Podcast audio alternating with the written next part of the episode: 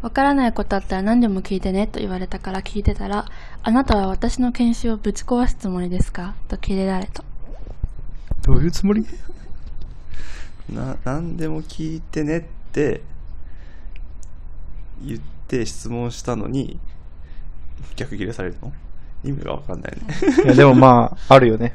あるかもねあるあるあるあ。ー何でも聞いてくださいとか言って、聞いたら怒られるパターンとか、聞きすぎると怒られるパターンとか、全然ある。これな上司じゃ上司っていうかなんか先生とか何でもあるよね何でもある何でもある。教える側とうん。教わる側でうん。そういうの多分高校中学小学それぞれあってる多分そう。で、質問がゼロだと、またキレられる。なんでこのクラスとか、なんで君たちはこんなに消極的なんだ、やる気ないのかみたいな。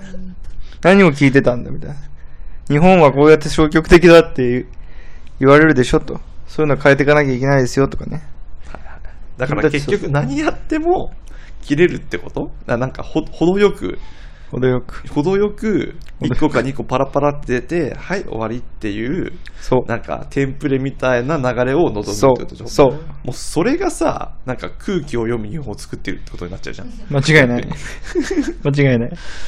そっかだからその人のもう完全に自己版の世界なんだねそれはね、間違いない。そうそうそう。いや、本当に分かんないことを聞いてほしいわけじゃないですから。そうだね自分が質問に2、3美しく答えてる自分に満足して終わりたいためのうんうんうんうん。質問ありませんか？私みんなの質問を聞いてるよっていうスタンスをこうみんなに示すことによってこの人優しいんだってみんなに思われたいってことか。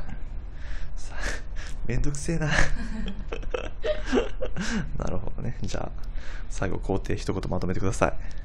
質問ありませんか？に対しては、誰でも答えれる質問2つまで。はい今日も上司に物申そう。JMC